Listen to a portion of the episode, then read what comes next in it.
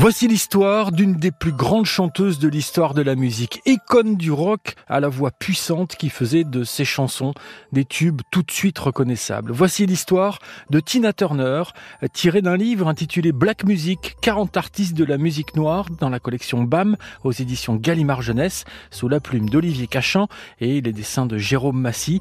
L'histoire est lue par Steven Bellery, spécialiste musique à la rédaction de RTL. Tina Turner est née dans le Tennessee, c'est un état dans le sud des États-Unis. Chanter m'a pris dès la naissance. En fait, depuis mon plus jeune âge. Professionnellement, j'ai commencé beaucoup plus tard, j'avais environ 17 ans et je terminais mes études. Ensuite, j'ai déménagé à Saint-Louis, dans le Missouri. Mais quand je vivais à Nutbush, je participais à des concours, je chantais dans les églises, ce genre de choses.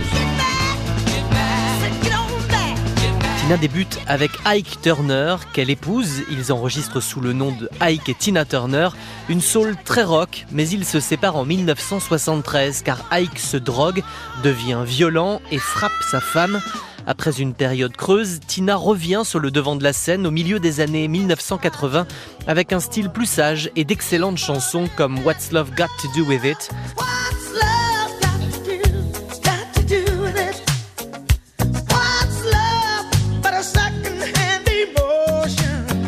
Parfois surnommée la reine du rock and roll, Tina a pris la nationalité suisse en 2013. Elle est morte cette année, en 2023.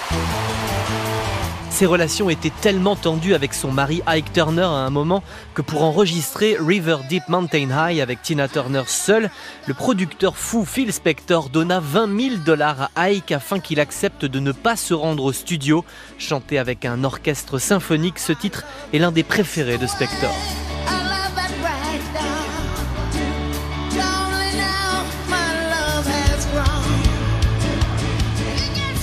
Tina Turner a aussi fait du cinéma, on l'a vu en 1974 dans Tommy, l'opéra rock des Who, où elle incarne la terrible Acid Queen, une prostituée droguée, sorte de sorcière moderne.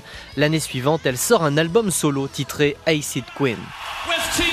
S'il y a un concert, une prestation live qu'on garde en mémoire, c'est en 1985. Tina Turner participe au concert caritatif géant Live Aid où elle chante en duo avec Mick Jagger des Rolling Stones It's Only Rock and Roll.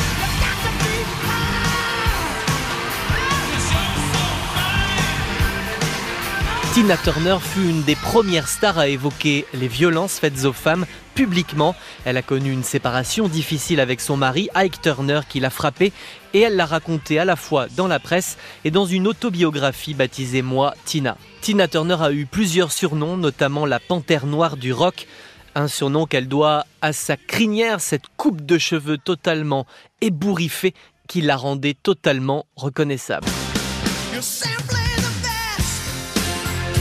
Son énergie était légendaire, boule d'énergie, Tina Turner n'est pas une grande danseuse, mais sa présence sur scène était volcanique. Aussi rock que soul, Tina Turner a chanté en duo avec des géants du rock comme David Bowie.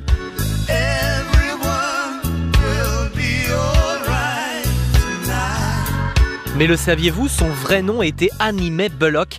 Elle a pris le nom de son mari, Ike Turner, qu'elle a conservé tout au long de sa carrière, même après leur divorce.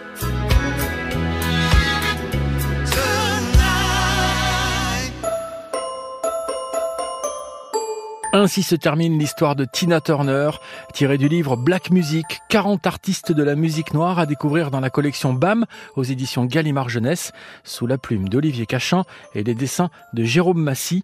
L'histoire est élue par Steven Bellery, spécialiste musique à la rédaction de RTL. Tu peux retrouver ce podcast et tous les podcasts RTL dans l'application RTL ou sur tes plateformes favorites. On se retrouve très vite pour une nouvelle histoire vraie.